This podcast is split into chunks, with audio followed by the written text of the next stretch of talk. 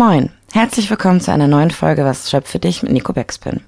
In der letzten Folge dieser Staffel hat Nico Konstantin Egner zu Gast. Der Sportjournalist und Kommentator kam in der Jahrtausendwende zu Rap und fand mit Hip-Hop ein Stück Selbstbewusstsein. Nach ein paar eigenen Versuchen hinter Mikro hat er sich dann aber doch für die Sportjournalistenkarriere entschieden. Wer für ihn der absolute Goat ist und welche CD bei ihm schon ausgeleiert ist, das erfahrt ihr in der Folge. Viel Spaß! Konstantin, wie geht's dir? Mir geht's hervorragend in immer noch Weihnachtsstimmung, Nico. Ja, sehr gut. Mal gucken, ob wir die halten können. Was ist Rap für dich? Ah, das, äh, wenn ich zurückblicke auch, ähm, weil ich bin ja mehr oder weniger so äh, kurz nach der Jahrtausendwende das erste Mal mit Rap in Verbindung gekommen und für mich war das immer was Eigenes, also quasi als junger Mensch oder als Jugendlicher was Eigenes, was zum Beispiel für die Erwachsenen überhaupt nicht greifbar war. Deswegen fand ich es immer gut. Es war mal was, was Spezielles, was, was, äh, was so einen eigenen Kosmos dargestellt hat. Wir müssen dich, glaube ich, ein kleines bisschen abholen für die Leute, denn wir, wir beide kennen uns, wir kennen uns gut, wir, wir sind in verschiedenen Formaten schon unterwegs gewesen, haben zusammen gemeinsam Podcast. Und ähm, ich bin auf äh, quasi darüber darauf gestoßen, dass du ja Webfan bist. Und das habe ich eigentlich nicht miteinander verbinden können. Denn für mich bist du Sportjournalist, Sportkommentator, bist äh, äh, sehr fundiert mit deinem Wissen in verschiedensten Sportarten, äh, in denen sich sehr wenige Leute auskennen, habe ich immer das Gefühl, wenn es darum geht, äh, äh, europäisches Eishockey etc. pp. Ähm, und eben diese Brücke zu schlagen, die war für mich ein kleines bisschen schwierig. Das will ich heute versuchen, mit dir hinzukriegen. Kannst du mich mal aber ähm, noch ein bisschen mit ein paar Eckdaten von dir abholen? Wann, wann bist du ungefähr, wann, wann bist du geboren? Äh, 89, kurz, kurz vor 90. Also quasi die, äh, die Wende quasi nicht mehr ganz mitgekriegt, oder? Nur im Babybauch habe ich die mitbekommen. Ja. Also äh, meine, meine Mutter war auf äh, Demonstrationen schwanger mit mir. Okay, also das heißt quasi, du hast gemeinsam quasi mit dafür gesorgt, dass die Mauer gefallen ist. Ein kleines bisschen dazu beigetragen. Ja, ich möchte meine Rolle nicht zu überbewerten in dem ganzen Szenario. Ja, schon klar, aber wo bist du aufgewachsen? Genau, ich bin aufgewachsen im, im Vogtland, das ist äh, Dreiländereck, ähm, Thüringen, Sachsen, Bayern, Tschechien, eigentlich vier Ländereck, wenn man wenn man es mal ganz genau nimmt. Ja. Und äh, im Plauen, das war, war damals, als ich aufgewachsen bin, eine 70.000 Einwohnerstadt. Heute ist, glaube ich, eher so 55.000. Also ich glaube, der Einwohnerschwund äh, vollzieht sich da, ist jetzt natürlich nicht unbedingt ein Epizentrum von Rapmusik zum Beispiel gewesen, wenn wir über dieses Thema sprechen, ne, ganz und gar nicht. Aber natürlich, wie überall sonst auch, äh, gab es auch eine florierende Jugendsubkultur und das war auch meine Heimat für viele, viele Jahre, als ich eben dann ähm, am, am Gymnasium war und versucht habe, Abi zu machen.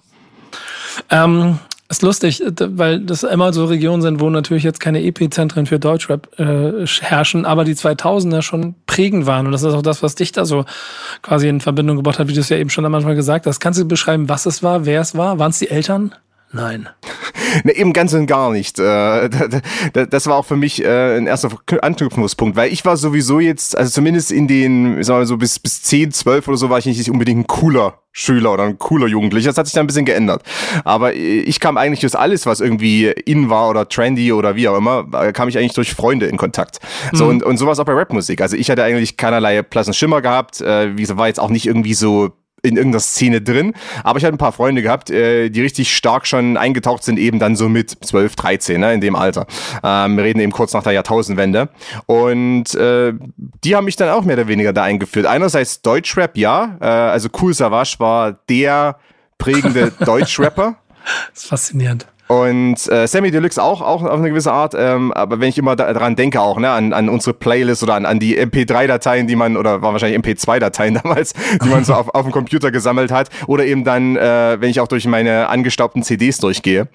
Und also Cool Savage einerseits auch auf der Deutschrap-Seite, andererseits natürlich im, im amerikanischen Rap, ne? Ähm, 2002 war ja auch so ein signifikantes Jahr. Also ähm, Eight Mile kam zum Beispiel raus in den Kinos. War natürlich ja. auch, auch, ein Film, den man dann aufgesogen hat. Ja, als, äh, weil äh, es war ein, war einfach ein Blockbuster-Film, weiß ich nicht, aber zumindest kam es mir in Erinnerung so vor. Und also auch auf der Seite Eminem, äh, dem da, damals übrigens jeder Eminem genannt hat, habe ich das Gefühl. Und nicht Eminem. Ich glaube, das hat niemand so richtig verstanden, zumindest in unserer Kritik damals nicht. Und äh, ja, dadurch bin ich in verschiedenen in Kontakt gekommen und, und für mich war immer so das Attraktivste einerseits, habe mich einfach die Musik mitgenommen, aber andererseits eben auch, das war sowas, da konnten keine Erwachsenen äh, mitreden. Ja, es war nicht Rockmusik oder sowas. Ja, hast, hast du denn, hast du denn da dann aber auch sofort es so als Kultur wahrgenommen? Also hast du verstanden, dass es irgendwie mehr ist einfach nur Mucke, die ja nicht im Radio läuft, aber sondern dass da auch so eine ganze Ideologie dahinter stand und so ein, so ein Selbstbewusstsein?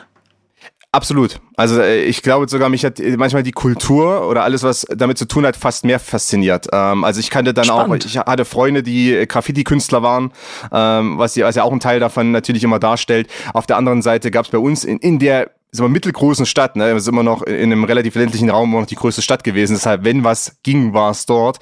Äh, Gab es zum Beispiel einen äh, Shop, ein, einen Kleidungsladen äh, an der Ecke vom, vom Altmarkt. Ähm, da gab es zum Beispiel ganz viel so Eco-Klamotten. ECKO-Klamotten, was ja. ja. was ja mein Spitzname dann auch äh, bis zum Abi war an, an meiner Schule. Weil du immer die Klamotte getragen hast. Äh, weil, weil mein Nachname Eckner ist, weil es natürlich relativ nah dran ist. Boah, den hätte ich mir, den hätte ich kriegen müssen. Ja, hast ja, du recht. Ja. Also es war sehr nah dran ne, an meinem Nachname und irgendwie, äh, ansonsten hatte ich nie so richtigen Spitzname.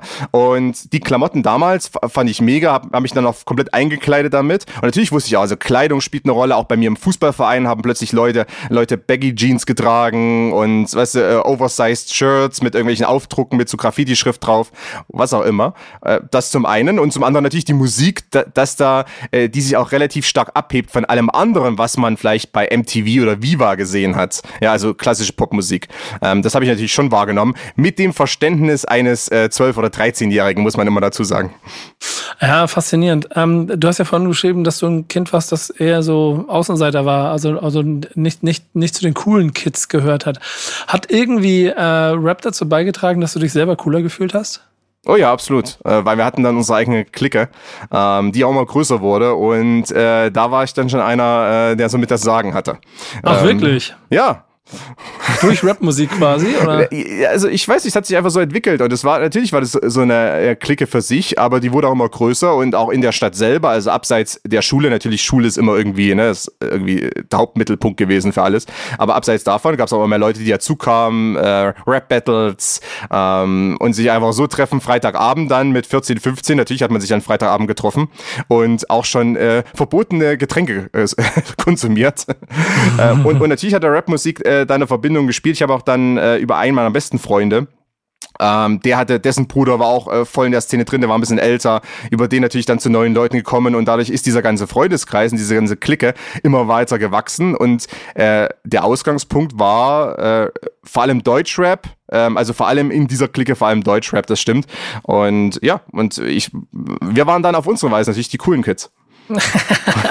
ja, finde find ich auf jeden Fall sehr spannend, weil das, glaube ich, auch eine Entwicklung ist, die man in ganz vielen Regionen zu der Zeit bekommen hat. Du hast ja auch so ein bisschen den Berliner Rap beschrieben, ne? Also Sammy Deluxe war ja auch schon einer der cooleren, aber es klang auch ein bisschen nach Berliner Rap und du hast mir mal so ein Foto geschickt, da war die ein oder andere Berliner Untergrund-Klassiker-CD mit dabei. Ist es auch das, was dich am meisten fasziniert hat? Also ich weiß nicht mehr ganz genau, wie es zusammenkam. Ich glaube, das waren damals noch äh, so Magazine und da gab es die ganzen Agro Berlin CDs immer zu mhm. bestellen. Hin, ich glaube, auf der letzten Seite konnte man dann nochmal ankreuzen, die CD, die CD, die CD und da habe ich mir einfach alles Mögliche bestellt und wir waren auch richtig in dem ganzen Agro Berlin ähm, Hype mit drin gewesen, haben jetzt dann eben alles Mögliche gekauft und äh, wie ich dann so bin, wenn ich irgendwas faszinierend finde, dann will ich richtig eintauchen und äh, genau, habe mich damals äh, sehr krass damit ausgestattet und natürlich war Berlin noch mal eine andere eine andere Realität vielleicht, irgendwie eine andere Sphäre, als was wir erlebt haben. Aber ich meine, äh, so ein bisschen auch bei den Videos, die damals dann ausgestrahlt wurden, so ein bisschen habe ich mich natürlich trotzdem wieder gefunden, weil was du mhm. auch wissen musst, ist, ich bin zum Beispiel bis ja, in den 90er Jahren auch, auch in einer Plattenbausiedlung aufgewachsen. Und äh, das eine oder andere Video natürlich auch, weißt du, klassisch Plattenbausiedlung, äh, eher so ein bisschen düster, gräulich, angegraut. Und da habe ich schon das eine oder andere wiedererkannt, auch wenn es vielleicht Berlin irgendwo war, äh, wo das Video gedreht wurde. Aber ähm, ein wenig hat das trotzdem auch auf uns dann ähm, reflektiert und ja, und auch auf meine Freunde, weil die auch nicht unbedingt so aus guten Verhältnissen kamen, sondern da alles ein bisschen drunter und drüber ging, äh, Scheidungskinder und dergleichen. Ich jetzt selber nicht, aber natürlich konnte man dann sich schon damit identifizieren. Und auch mit dem, was dort gezeigt wurde und, und äh, klar, Agro Berlin ähm, war dann so ein Zugang zumindest gewesen. Äh, da habe ich äh, einiges auch eingekauft. Wobei ich mich immer im Nachhinein frage, was mein zwölfjähriges Ich zu äh, zum Beispiel Songs wie Drogen, Sex und Gangbang gedacht hat. Ähm, ich glaube, ich, glaub, ich habe nicht alles ja. Ich habe, ich hab, glaube ich, nicht alles verstanden damals. Ja, ich, ich gehe auch davon aus, dass und wahrscheinlich gehört es auch ein, zu einem Funken Rebellion. Ähm, hat es aber eigentlich auch dazu geführt, dass du quasi so sein wolltest wie die? Also, das ist immer ein Moment, den ich sehr gerne in diesem Format mag, dieses Butter bei die Fische. So, gibt es Aufnahmen von Echo, dem Rapper? Also ist, äh, wir haben auf alle Fälle natürlich einiges aufgenommen. Ähm, ich kann mich noch an, an viele äh, Stunden und Tage äh, mit Fruity Loops erinnern, äh, Beat bauen und so weiter. Ich war jetzt nicht der, der, der krasse Beatbauer, nur für mich war es auch ein guter Zugang zu Musik, weil äh, zum Beispiel als Kind wollte ich immer gerne ein Instrument spielen. Aber mein Vater ist sehr, sehr unmusikalisch gewesen und hat immer zu mir gesagt, ach, vergiss es, das Kind braucht kein Instrument zu lernen. Das konnte ich auch nie, das kann der auch nicht, so nach dem Motto. Äh, Schade eigentlich äh, im Nachhinein, aber okay. Also wir haben da, wir haben eigentlich äh, viele Nachmittage und Abends, Abende damit verbracht. Wie gesagt, Beat, Beats bauen, äh, ein bisschen texten und äh, wenn das nicht war, dann haben wir an der Playstation gezockt. Also es war eigentlich so, es ging so Hand in Hand über. Ähm, und leider, und da habe ich schon vor Jahren mal darüber nachgedacht, leider weiß ich nicht, wo die Aufnahmen sind, die waren damals bei meinem Kumpel äh, gemacht worden. Äh, müsste ich mal mit dem in Kontakt treten, ob es da noch was davon gibt, weil ich natürlich das nicht irgendwie weiter verfolgt habe. Aber du hast auch gefragt, ob, man, ob ich so sein wollte wie vielleicht die. Und natürlich, also das war auch so ein Nachahmungsprozess. Also ich habe Eight Mile zum Beispiel angesprochen, ne? diese berühmten ja. Szenen mit Eminem äh, im, im Bus, wo er dann seinen Notizzettel ausholt und dann irgendwelche äh, Rhymes drauf schreibt. Das habe ich auch gemacht. Oder auch die Klamotten. Also, äh, äh, weiß ich so, äh, die, die Mützen, der Style, äh, graue Hoodie und alles, was, alles, was so äh, auch gezeigt wurde. Natürlich hat man das versucht, oder habe ich zumindest auch versucht und meine Kumpels eigentlich auch das so ein bisschen nachzuahmen und so ein bisschen zu wirken wie die. Und es ist ja auch nochmal rein vom Modestil ja vielleicht ein bisschen anders als heute. Also es war ja doch alles ein bisschen dunkler, gräulicher, dezenter. Ähm, aber ja klar, also habe ich total versucht und ähm, wollte mich dann auch so fühlen wie äh, die, die man entweder irgendwo in dem Video gesehen hat oder eben äh, vielleicht auch im Film. Ey, da gibt es da zwei Fragen, die direkt anschließen können. Die erste ist, warum hast du die Karriere nicht weiter verfolgt? Ich weiß nicht, ob ich unbedingt der talentierteste damals war. Es ist auch so, dass ich, ich bin ja mittlerweile äh, ihr Kategorie Rampensau. Mhm. Ähm, aber da gab es nochmal so ein Aha-Erlebnis, als ich so 18, 19 war und bis dahin war ich eigentlich nicht unbedingt die krasse Rampensau, wenn es um, um Bühne, Auftritt und so weiter ging. Ja, und die zweite Frage, wenn man dich heute ein bisschen auch, äh, selbst wenn man auf Social Media einfach mal guckt, was du, was du machst oder wie du, wie du dich, wie du dich äh, darstellst, wie du dich präsentierst, ist das sehr weit weg von grauer Hoodie, Eminem und Across 8 Mile. ähm, was ist, was ist da auf dem Weg äh, passiert? Hast du das irgendwann abgelegt? Hast, hat es dich verloren? Hattest du keinen Bock mehr drauf? Also ich habe ja von dem einen Aha-Moment erzählt. Also ich habe, äh, wie soll ich mal, ich war, war eigentlich bis so zum Abitur, bis bis so 17, 18 war ich eigentlich voll voll drin, auch weiter im Hip Hop. Ähm, aber was was dann schon für mich auch nochmal so ein Aha-Erlebnis war, war einfach so mit mit 19, 20, kurz nach Abi, als ich noch nicht ganz genau wusste, was ich eigentlich machen will. So mhm. Studium okay, aber wo, was, wie, warum? Äh, habe ich eine Zeit lang nicht ganz Vollzeit, aber schon äh, relativ ambitioniert am Theater gespielt als Schauspieler. Und, äh, und das war so äh, vielleicht der Moment, wo ich echt nochmal so, ein, so einen Selbstbewusstseinsboost bekommen habe. Ähm, und nochmal äh, ein bisschen mehr aus, aus mir rausgegangen sind, äh, bis zu dem Punkt dahin, dass manche gesagt haben, was eigentlich mit dir passiert. ähm, du warst ja vorher eher so ein bisschen äh, nicht ein ruhigerer Genosse, geredet habe ich schon viel und irgendwie so äh, ein Anführer war ich vielleicht auch schon, aber eher so auf eine etwas ähm, dezentere Art und Weise. Und ähm, das war so eine Phase einfach dann mit 18, 19, 20, als ich voll aus mir rausgekommen bin. Ähm, und das hat sich vielleicht auch bei der Kleidung niedergeschlagen. Das kann natürlich sein. Also heute ist eher alles etwas bunter und etwas mehr äh, konfrontativer. Aber das äh, hat sich ja auch, glaube ich, also was, was ich einfach auch mitbekommen habe, zum Beispiel auch selbst in der Hip-Hop-Culture hat sich ja ein bisschen auch entwickelt. Deswegen habe ich gesagt, also Anfang der 2000er habe ich viel wahrgenommen, was eher grau und dezenter war. Aber das ist ja auch nicht mehr unbedingt so. Also damals dieses ganze Bling-Bling, was man heute eher sieht, gab es ja damals gar nicht. Ist auf jeden Fall schön beobachtet, dass äh, Hip-Hop als Kultur ja dazu führt, dass du heute theoretisch ja also immer mehr remixen kannst und dass auch klamottentechnisch ja immer mehr geremixed wird und es nicht mehr mit klassischen Hip-Hop-Bildern äh, zu tun hat, die vielleicht da in den 90ern und Anfang der 2000er entstanden sind. Insofern kannst du ja durch und durch Hip-Hop sein heute auch noch, mhm. also wenn, wenn du es gar nicht bist. Bist du das aber eigentlich noch? Also hast, hast du die Musik heute ab und zu noch im Sender? Versuchst du noch mal neue Sachen zu erkunden? Witzigerweise, also äh, im, im Deutschrap gab es da für mich so einen Cut, äh, vielleicht so, weiß ich, so 2006 oder sowas, Krass, ähm, ja. wo, wo dann für mich erstmal so ein bisschen, okay, ich, ich höre lieber die alten Sachen weiter mhm. ähm, äh, und, und kaufe nicht mehr im, im Rausch quasi ständig alle neuen Platten. Ähm, was für mich auch hinzukam, und das sind teilweise Entwicklungen, da kann ich im Nachhinein gar nicht mehr sagen, woher die direkt kamen, warum ich mich jetzt unbedingt mit dem und dem Thema beschäftige oder mit der und der Culture beschäftige. Manchmal kommt es einfach, ich glaube auch heutzutage so YouTube und manchmal so aus aus Dummdidelei mal ein bisschen schauen, was geht so. Ich habe ich hab irgendwann vor, vor einigen Jahren mal so ein richtiges Interesse an 90er Jahre, nicht 90er Jahre Musik, aber 90er Jahre so Filmkultur und so weiter entwickelt. Weil die 90er Jahre waren ja sehr derbe, ne? also sehr hart, auch Filme, so King of New York und so weiter, Heat, also so richtig harte, Hardcore, fast schon Hardcore-Filme, die im Mainstream gelaufen sind, auch, auch von, von der ganzen ähm, Darstellungsweise, von der Farbgebung her.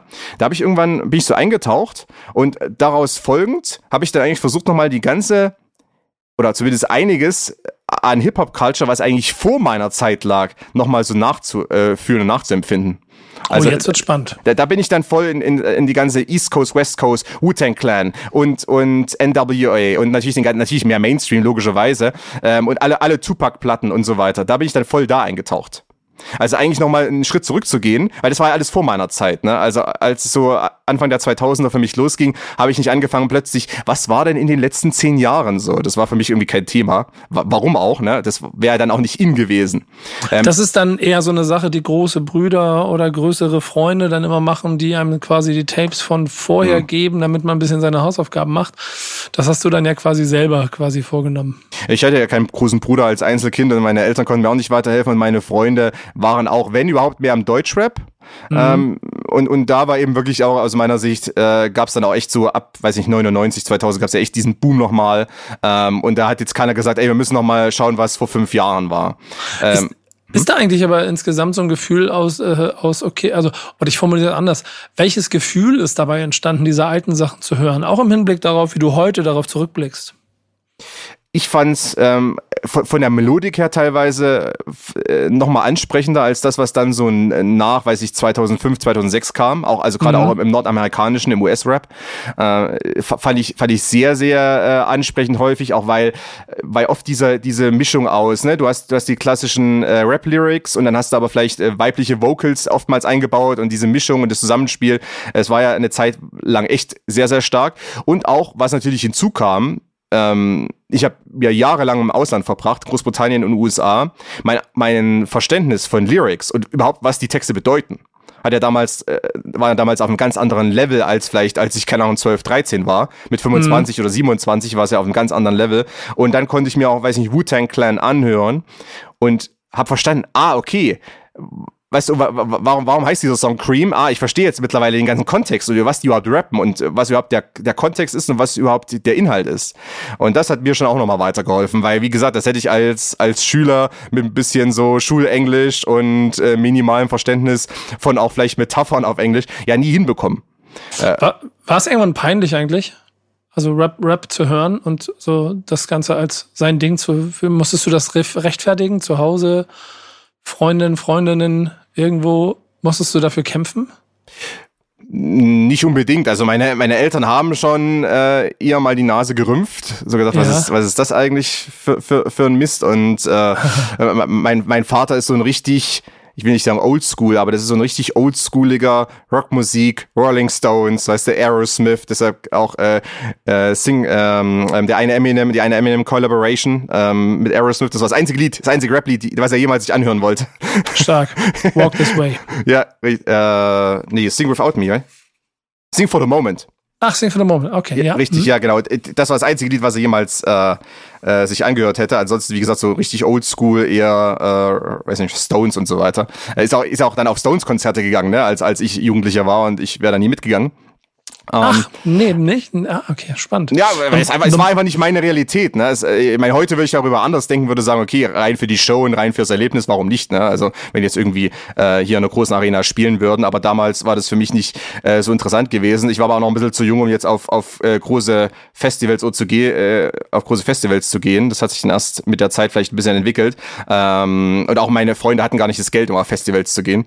Aber da kommt gleich die Frage hinterher. Hast du dann irgendwann mal so in deinem Leben so diese Erfahrung gesammelt? Vielleicht auch im späteren nochmal? Also Splash, Zelten, irgendwelche Hip-Hop-Festivals, Konzerte, erste Reihe. Du eröffnest den Moshpit. ja, den habe ich ja manchmal indoors in kleineren Clubs eröffnet, aber das ist während meiner Studienzeit. Ja, sehr gut. Ja, ja also Splash auf alle Fälle. Ansonsten war ich, war ich heu, war ich selten bei den ganz großen Festivals, was aber auch wieder durch Zufall kam. Ich hatte einen Kumpel gehabt, ähm, auch ein Berliner. Ähm, den habe ich dann äh, kennengelernt, eigentlich mehr über Fußball. Weißt du, war auch, war auch gezockt, als ich äh, schon mal in Berlin war, bevor ich dann wieder mal ins Ausland gegangen bin. Und der war richtig heftig Warum auch immer, ich weiß es gar nicht. Hätte man auf den ersten Blick vielleicht gar nicht vermutet, aber der war richtig heftig integriert in der Berliner Underground-Szene. Und ich äh, kann ja nicht sagen, wie, wie häufig ich äh, dann bei irgendwelchen Underground-Web-Battles war, auch wenn ich vielleicht nicht unbedingt immer alle Leute kannte direkt und erst ein bisschen irgendwie mit den Leuten quatschen musste, wer ist das, was macht ihr und so weiter. Ne? Also, aber ich habe erstmal so getan, ich weiß um was es geht, ich gehöre dazu. Ist ja auch nicht so, so schwer gewesen in der Zeit. Ähm, aber der hat mich da einfach mitgenommen. Ich gesagt, hey, das, das, das, das. Ich habe dann gemerkt, okay, mir fehlen so fünf, sechs, sieben Jahre Wissen in dem Moment, äh, weil ich einfach nicht mehr das mitverfolgt habe. Gute war natürlich gewesen mittlerweile auch, weißt du, dann gab's die, die äh, Online-Rap-Battles und dann wurden die Videos online gestellt und man dieses und jenes gemacht. Also ich konnte man das auch relativ schnell oder konnte ich es relativ schnell wieder aufarbeiten. Ähm, aber ich bin einfach auch so mitgegangen, einfach für die Experience, ne? ähm, in, in die in, in irgendwelche Clubs oder Underground-Locations ähm, und warum auch nicht. Also äh, es war, war ja nicht so gewesen, dass ich, dass es komplett fern mir lag, weil sieben, acht oder zehn Jahre zuvor war ich ja auch in der Szene drin, auch wenn vielleicht eher auch im, im ländlicheren Raum. Aber am Ende äh, fand ich mich da jetzt nicht unbedingt fehl am Platz. Ähm, aber das war eher Zufall gewesen. Also wir kamen einfach so äh, im Gespräch mal drauf und haben gemeint, ja, geht jetzt an dem und dem Freitag da und dahin, komm mal mit. Aber was hat dich denn davon abgehalten, da nicht nochmal die Karriere zu starten? Nochmal noch mal ein bisschen mehr den, den MC Echo, Eckno zu starten oder so. Ich weiß, ich weiß gar nicht, ob das, äh, der Name Echo wirklich so gut gewesen wäre mit einem, der schon EKO hieß. Ja, äh, genau. Das hätte, glaube ich, zu Problemen geführt. Dann wärst du Eckno geworden oder so. Ist das nicht okay, so nah an Techno? Ja. Äh, ja. Ich, ich glaube, da muss nochmal äh, die Kreativabteilung ran. Ja, aber ich, ich, äh, ich weiß nicht, ich war dann einfach, ähm, äh, also ich habe ich hab mir selber mal eingeredet, dass ich nicht der musikalischste bin. Mhm. Und ähm, eventuell vielleicht im Zweifel auch gar nicht so schlecht, sich das äh, dann immer gewahr, gewahr zu werden. Äh, ich meine, auf der anderen Seite gibt es Leute, die glauben, sie sind total musikalisch und äh, sind es am Ende überhaupt nicht. Ne? Mhm, äh, also so, so, gesehen. Ähm, und ich habe dann auch schon in, in, der Zeit gedacht, okay, eigentlich möchte ich gern so Radio, Fernsehen, Sport ist eigentlich auch genau mein Ding. Da kenne ich mich super aus. Da habe ich vielleicht sogar noch mal irgendwie mehr Herzblut, was ich reinlegen könnte. Und ähm, ja, also natürlich im Nachhinein ist es vielleicht ein bisschen schade, aber äh, genauso wie meine Kumpels von damals, die auch alle unbedingt alles aufnehmen wollten und ey, wir bringen unsere eigenen CDs raus, ähm, auch von denen ist dann keiner so wirklich übergeblieben. Also es ist vielleicht einfach so die Frage, ja, inwieweit das überhaupt machbar ist. Aber du, du hast ja, du hast ja, das nehme ich nochmal auf, ja, erzählt von einem, von einem recht außenseiterischen, vielleicht unsicheren Eck, äh, Konstantin Eckner, der dann durch Rap auf jeden Fall Identität und eine Clique und alles weiter gekriegt hat. Jetzt bist du heute ja Sportjournalist und Sportkommentator und es geht ja schon auch darum, ähm, Leute zu entertainen, vielleicht sogar vor Kamera agieren zu können und so. Was würdest du sagen? Wie viel Anteil an deinem heutigen Selbstbewusstsein hat die, deine Rap-Vergangenheit? Also äh, zumindest äh, einen gewissen Anteil. Also ich, ich glaube, ich füge das ein bisschen zusammen. Das war eben Rap war so was, was ich so als als quasi vor meinem Erwachsenen-Dasein hatte ähm, und eben auch einfach mal ein Mikrofon in die Hand zu nehmen und irgendwas zum und einfach sich mal zu trauen, ne? Und eben nicht so so mit einer Piepselstimme dann quasi nichts rauszubekommen. Das hat mir sicherlich geholfen. Das war so das erste und auch irgendwie in einer Clique mehr oder weniger so eine Anführerrolle zu spielen, hat mir sicherlich damals auch geholfen. So so so komisch oder lapidar, wie das vielleicht klingen mag im ersten Moment. Ähm, und das zweite, was ich eben vorhin gesagt habe, dann so äh, am Theater zu spielen, hat auch nochmal mir unerheblich äh, weitergeholfen, weil du musst dir vorstellen, sowohl bei meinen ersten Rap-Versuchen als auch äh, bei meinen ersten, weiß ich, Versuchen am Theater, ähm, war ich natürlich auch viel nervöser als heute, wo ich eigentlich gar keine Nervosität mehr kenne. Damals war ich derart nervös. Ich weiß nicht, mein, mit meinem Hinterteil ist auch derart, derart am Zusammenkneifen, da hätte man wahrscheinlich einen 10 Karat Diamant draus machen können. Mhm. Also es, es, war derart äh, extrem und natürlich mit der Zeit äh, legt man das ab. Also ich, ich rechne dem schon ein bisschen was zu, weil ohne ein bisschen Bühnenerfahrung und ein bisschen mal irgendwie Auftreten vor anderem, auch schon mit 15, 16, auch wenn es vielleicht nicht so toll war, äh, ja, wäre ich vielleicht nicht da, wo ich jetzt bin. Weil das hat schon unglaublich weitergeholfen, weil ich kenne auch viele, die nie diesen Schritt gemacht haben haben und die dann als Erwachsener auch diesen Schritt oder als junger Erwachsener vielleicht auch nie diesen Schritt dann irgendwann gehen. Hm.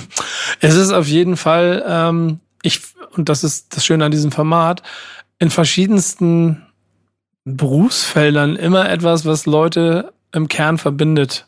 So hast du über die Zeit Menschen getroffen, die ebenso Rap-Fan waren, von denen du das nicht äh, gedacht hättest, die vielleicht in der Welt, in der du beruflich unterwegs bist, was dir da auch wieder ein Bindeglied gegeben hat? Also bei meinen beruflichen Kollegen eher weniger. Also das ist, äh, ich weiß nicht warum, aber da finde ich dann eher, äh, weiß ich, Deutschrock-Fans oder gleichen.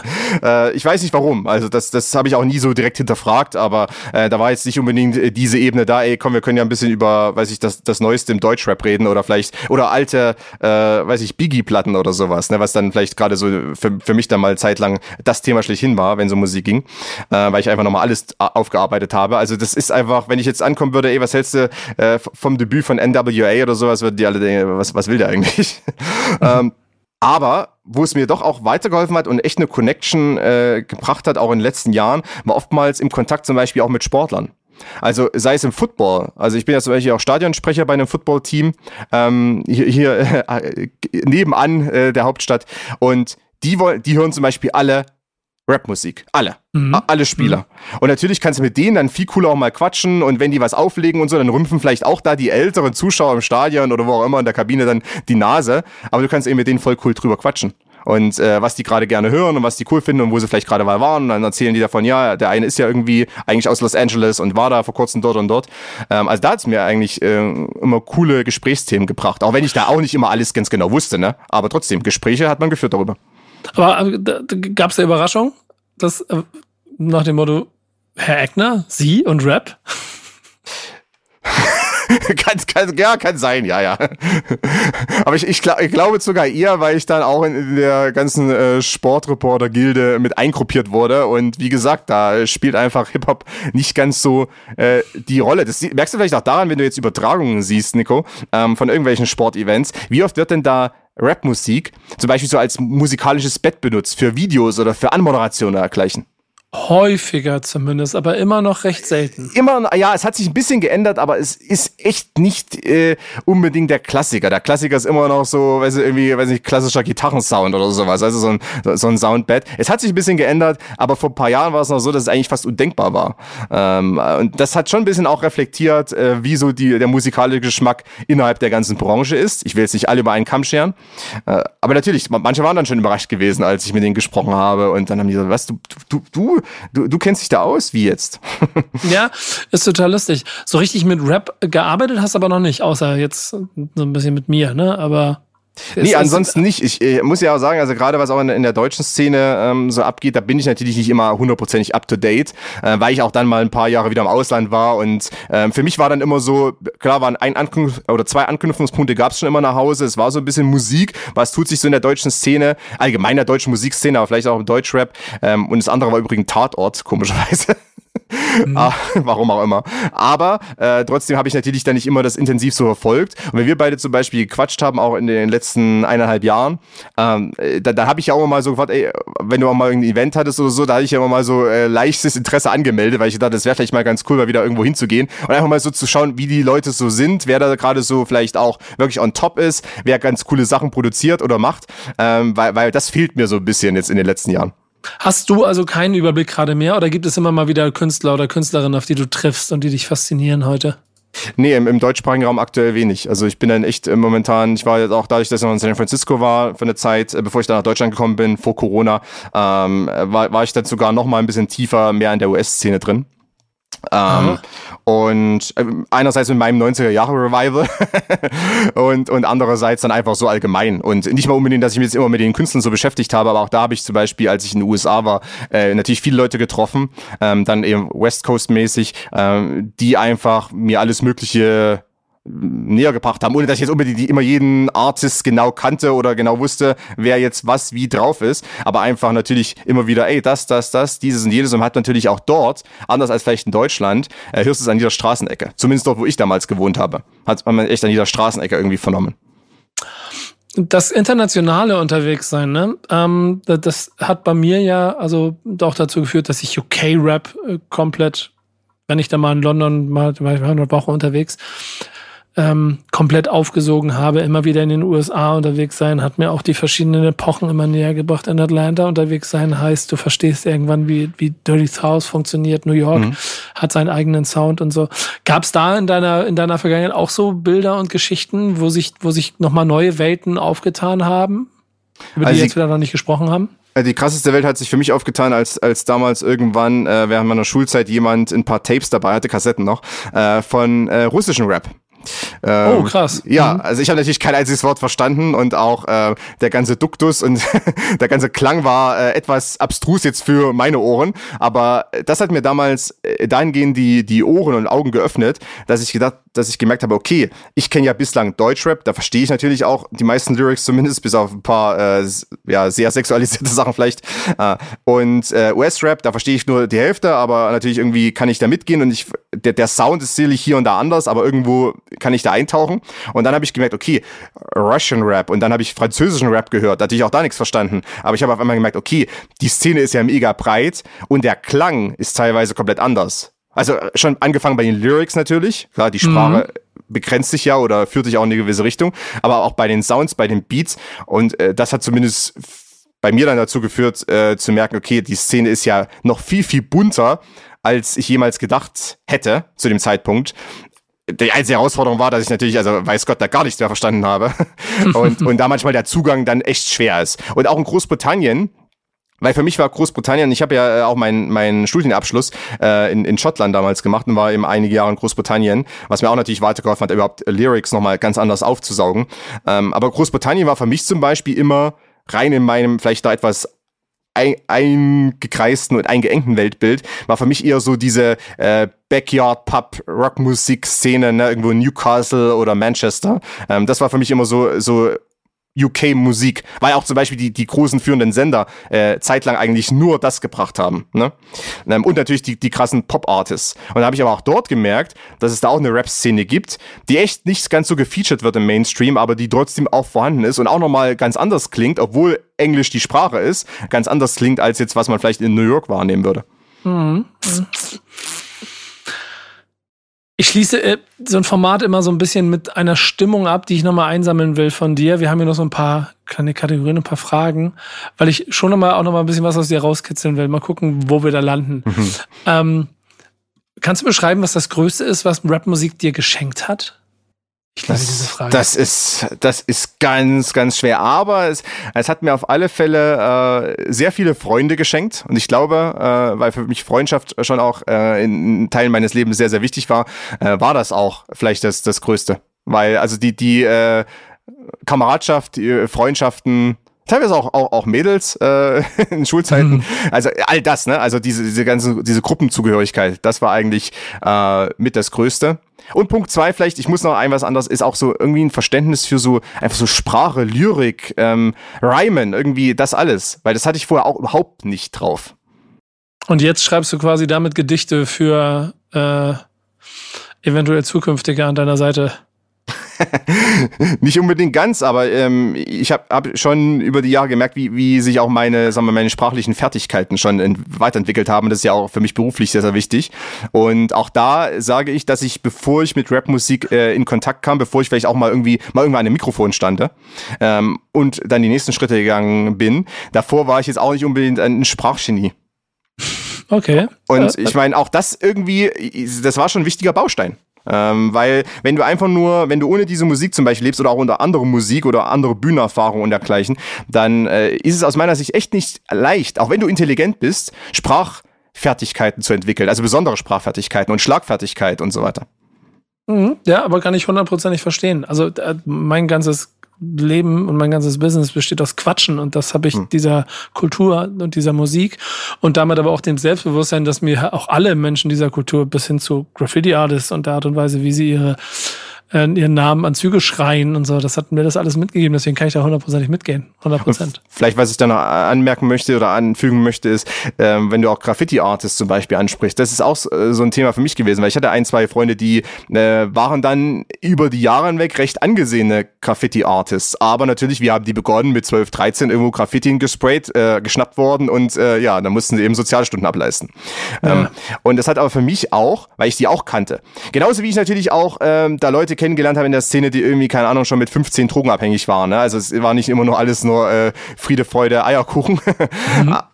Aber was ich da trotzdem auch gelernt habe, ist einfach so ein bisschen nochmal zu reflektieren, auch soziale Probleme, auch wo Leute herkommen ähm, und so eine gewisse Toleranz auch äh, nochmal zu entwickeln gegenüber von allen möglichen Personen, weil äh, meine ganzen Klicken, die ich damals kennengelernt habe, die ich auch später mal kennengelernt habe und äh, die Freundschaften, die da geschlossen wurden, das war nicht immer mit den Leuten, die es immer so super ging, die immer ganz viel Geld hatten, die immer auf der Sonnenseite des Lebens irgendwie herum äh, parodiert sind äh, oder äh, Parade gelaufen sind eher, sondern es waren eben oftmals auch Leute, die echt äh, aus äh, schwierigen Verhältnissen kamen. Und ich glaube, das hat mein Weltbild auch sehr geprägt, was auch sehr, sehr wichtig ist, weil ich kenne auch viele, die da recht ignorant sind äh, gegenüber diesen sozialen äh, Wirklichkeiten, sei es hier in Deutschland oder sei es auch in anderen Ländern. Mhm. Punkt. Gibt es denn aber etwas, äh, was dir Rap, Musik, dieser ganze Kosmos, noch einen Wunsch, den es dir erfüllen kann? Irgendetwas? Ja, da bin ich, bin ich gar nicht so sicher. Also ich weiß, ich, weil ich verlange ja eigentlich nichts. Ähm, aber wie gesagt, also was, was mein Ziel eigentlich immer noch weiter, dann ist es nochmal in, in, auch in die deutsche Szene noch ein bisschen äh, mehr wieder einzutauchen, weil den Kontakt habe ich eben dann einfach vor paar Jahren mal verloren. Äh, mhm. Und natürlich, klar, äh, durch auch mehr berufliche Verpflichtungen, äh, irgendwo machst du dann Abstriche und hast dann vielleicht auch nicht unbedingt die Zeit und kannst dann irgendwie, weiß nicht, Freitagabend mal zu irgendeinem äh, Festival gehen, weil dann vielleicht gerade irgendwie beruflich was ansteht. Ähm, aber das wollte ich eigentlich, äh, oder habe ich mir auch vorgenommen, ähm, das nochmal äh, wieder aufleben zu lassen und äh, da nochmal ein bisschen intensiver wieder reinzukommen. Ähm, ich glaube, als wir darüber auch gesprochen hatten, im Vorfeld ging es auch darum, dass mir äh, klar geworden ist, äh, wie sehr ich eigentlich mal drin war, dann rausgerutscht bin, dann wieder drin war und dann wieder rausgerutscht mhm. bin. Mhm. Äh, einfach so einfach nochmal zu reflektieren, okay, innerhalb von drei Jahrzehnten Lebenszeit oder sagen wir mal zwei Jahrzehnten wahrnehmbare Lebenszeit tut sich eben auch einiges. Ja, ja, de de definitiv. Und äh, dieses Format hilft mir auch immer wieder dabei, mit Leuten einzutauchen in die Welten, in denen sie damit in Verbindung gekommen sind. Und die können ja unterschiedlich ja nicht sein. Ne? Ich treffe ja natürlich auf Leute, die im aktuellen Kram noch drin sind. Es gibt Leute, die in den 90ern aufgehört haben und jeder hat sein eigenes Bild. Und es zeigt mir aber derjenige, der seit Epochen mit dabei ist, dass der, der, der Grund dafür eigentlich immer relativ ähnlich ist. Und, und das macht ehrlicherweise die Liebe zu dieser Sache und zur Musik vor allen Dingen auch so schön. Ähm, ich wäre ja auch beinahe mal Rapper geworden, wenn ich mit 14,5 nicht aufgehört hätte, meine Karriere zu verfolgen und auch nie wieder angesetzt hätte. Es gibt Rap-Songs von mir, ja. Äh, alle Leute, die hier regelmäßig zuhören, wissen das und die, die kann man, ein bisschen was davon kann man auch im Netz fühlen, äh, finden, meine ich. Uh. Ähm, du kannst gleich mal auf die Recherche gehen, Herr Eckner. Aber ähm, warum bist du eigentlich kein Rapper geworden? Lass uns das nochmal kurz in zwei Sätzen zusammenfassen. Also ich, äh, zu dem Zeitpunkt, und da weiß ich, 14, 15 war auch dann wahrscheinlich äh, so äh, der Alterszeitraum bei mir, da habe ich einfach nicht dran geglaubt, dass ich das Talent hätte, um da äh, was Großartiges draus zu machen. Und äh, mhm. mein Anspruch ist schon immer gewesen, wenn ich was mache, äh, dann treibe ich es gerne auf die Spitze und äh, treibe es auch so ein bisschen fast zur Perfektion. Kann man es gut machen. Ja, und das hat äh, zu dem Zeitpunkt habe ich einfach nicht dran geglaubt. Ähm, Im Nachhinein kann man immer sagen, ja, vielleicht, vielleicht war es auch falsche Zeit oder vielleicht war ich auch noch nicht reif genug. Aber natürlich ist das ja auch das, das Großartige an denen, die es geschafft haben, dass die mit, mit 19, 20 schon derart Weißt du, oder Wu-Tang Clan zum Beispiel, die waren alle 70er, fast alle waren äh, 70er äh, Jahrgang, ja. ne, 92 ihr großer Durchbruch, 22. Ähm, also das im jungen Alter eigentlich schon echt diese Abilities haben, diese Skills haben, um es groß zu schaffen, da war ich einfach wahrscheinlich nicht gut genug. Mob Deep. Ne? Also hm. einer der größten Rap-Songs aller Zeiten, Shook Ones, hat eine Zeile, in der, ach, jetzt wird es nämlich dünn. Ich glaube, es ist Prodigy, der rappt I'm only 19, but my mind is old. Und das hat er auch noch mit äh, Mitte 40 auf der Bühne gerappt. ähm, das, nur, das nur als kleine Anmerkung. Es gibt einen Steckbrief zum Schluss. Da fassen wir noch mal ein paar Dinge zusammen. Das erste Mal mit Hip-Hop in Berührung gekommen. Bist du wann? Ähm, als ich zwölf Jahre alt war, also 2002. Der erste Lieblingsrapper? War Cool Savage. Das Rap-Album, das jeder unbedingt mal gehört haben sollte. Deine Empfehlung? Boah. Also ich, ich habe hab da jetzt nur Mainstream-Sachen ähm, zu empfehlen, um ehrlicherweise zu sein. Ich sage aber, mein Lieblingsalbum aller Zeiten und was ich, was ich schon sehr oft gehört habe, dass die CD mittlerweile durchgeleiert ist, ist All Eyes on Me. Stark. Sehr gut. Ähm, der Rapper, dem jeder mal genau zugehört haben sollte. Uh, das ist, ähm, vielleicht nehme ich da jemand aus, aus aktuelleren oder zumindest aus etwas aktuelleren Kreisen. Ich finde äh, J. Cole zum Beispiel. Stark. Jetzt kommst, ähm, du mit so, jetzt kommst du mit so einem um die Ecke. Naja, weil, weil das ist ja jetzt, ich wollte jetzt nicht wieder einen äh, absoluten Ober-Mainstream-Namen nennen, obwohl das ist auch gewissermaßen Mainstream. Ähm, aber äh, das ist einer, der vielleicht auch hierzulande, ich meine, der hat ja die deutschen Wurzeln, ähm, der trotzdem hierzulande vielleicht nicht überall so die Anerkennung findet. Ähm, auch natürlich blicke ich da mal darauf, was auch so einfach der Norm Otto Normalmensch neben mir, links und rechts neben mir hört. Ähm, da finde ich, den sollte mal jeder gehört haben. Mhm, sehr gut. Den Song, den du noch in 30 Jahren auswendig kannst, nenne ihn bitte. Äh, auswendig. Oh, ja. äh, wahrscheinlich gar keinen auswendig, äh, nicht unbedingt, aber äh, den, den ich wahrscheinlich am häufigsten mit, äh, zumindest mitgesummt habe und mit äh, gerappt habe, so ein bisschen, ist äh, der schönste Tag meines Lebens. Oh ja, sehr gut. Die zwei Rapper oder Rapperinnen, die unbedingt mal zusammenarbeiten sollten. Oh. Dein oh. Traumfeature, jetzt ist es soweit.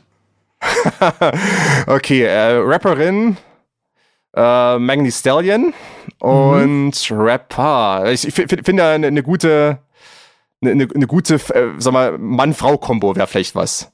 Mhm. Aber wer könnte mit ihr zusammen? Boah. Hilf mir mal weiter. Wer könnte, wer könnte da mit ihr zusammen? Ich bin, bin mir unsicher. Ähm. ähm ehrlicherweise von bis, dieses ist ja ein reines Wunsch, äh, Wunschspielen, ne? Insofern kannst du theoretisch auch einfach dir das Tupac-Feature wünschen. Nee, nee, Kendrick Lamar. Kendrick Lamar. Oh, ob der das machen wird? Ja, eben. ich, ich, ich bin ja auch ein Fan des Obskuren so leicht. Oder was heißt Obskuren? Aber das, das leicht, ne, ab, abseitigen. Ja. Ähm, und äh, deshalb, das ist das, was, was mir sogar manchmal, ähm, beispielsweise auch in, in den, wenn ich, wenn ich die alten Platten reinhöre aus den 90ern, ne, was mir sogar teilweise sogar ein bisschen manchmal fehlt, ist bei den ganzen Features, ne, und da, die waren ja natürlich alle vollgepackt voll Features, wie gehabt, ähm, dass manchmal vielleicht ist ein bisschen zu gleichmäßig war und manchmal hätte ich mir gewünscht, dass vielleicht bei, weiß nicht, bei Song 13 oder so plötzlich mal was ganz out of nowhere kommt. Mhm. Ähm, das hat mir manchmal gefehlt, ähm, aber natürlich wollte man auch gerade in den, bei den, bei den Clanks quasi oder bei den Clans, wollte man natürlich auch ein bisschen unter sich bleiben, das verstehe ich vollkommen. Ähm, das ist das Einzige, was, was mir hier und da gefehlt hat, auch übrigens im Deutschrap. Also als ich groß geworden bin, hat mir manchmal so ein bisschen gefehlt, dass vielleicht mal ein, ein cooles Feature kommt, was jetzt keiner erwartet hätte auf dem Album. Im Zweifel Business Moves die dafür sorgen, äh, dass Dinge bleiben, wie sie bleiben, ja. meistens. Und eben auch gerade, gerade weil natürlich eine, eine Clan-Kultur schon vorgeherrscht hat, immer. Ne? Ähm, wie groß auch immer der Clan war oder wie groß auch immer die Gruppe war, wie groß auch immer das Label war. Aber das hat man natürlich schon gemerkt, ne? dass dann auch gewisse Grenzen waren, die einfach nicht überschritten wurde. Oder natürlich jeder innerhalb dieser Gruppe wollte dann auch seine Anteile am Album haben. Ist, ist mir vollkommen klar. Aber als naiver 13-Jähriger oder 15-Jähriger ich, hätte ich mir gern mal gewünscht, ey, wie wär's denn eigentlich mal, wenn jetzt äh, irgendwie mal einfach zwei komplett unterschiedliche Künstler miteinander zusammenarbeiten. Oder was natürlich auch mal irgendwie cool wäre, was es ja auch, da kannst du mich dann als, als natürlich ähm, Rap-Geschichtsguru eher aufklären, eher auch mal natürlich Collabs vielleicht zwischen äh, Deu einem deutschen Rapper und einem US-Rapper zum Beispiel. Ja, toi, toi, toi. Hm. Da gibt es welche, aber das würde jetzt hier den Rahmen sprengen. Und äh, der ein oder andere Goat für den einen oder anderen hat auch schon sich daran die Finger verbrannt. Wer ist denn dein Greatest of All Time? Tupac. Also ohne Wenn und Aber.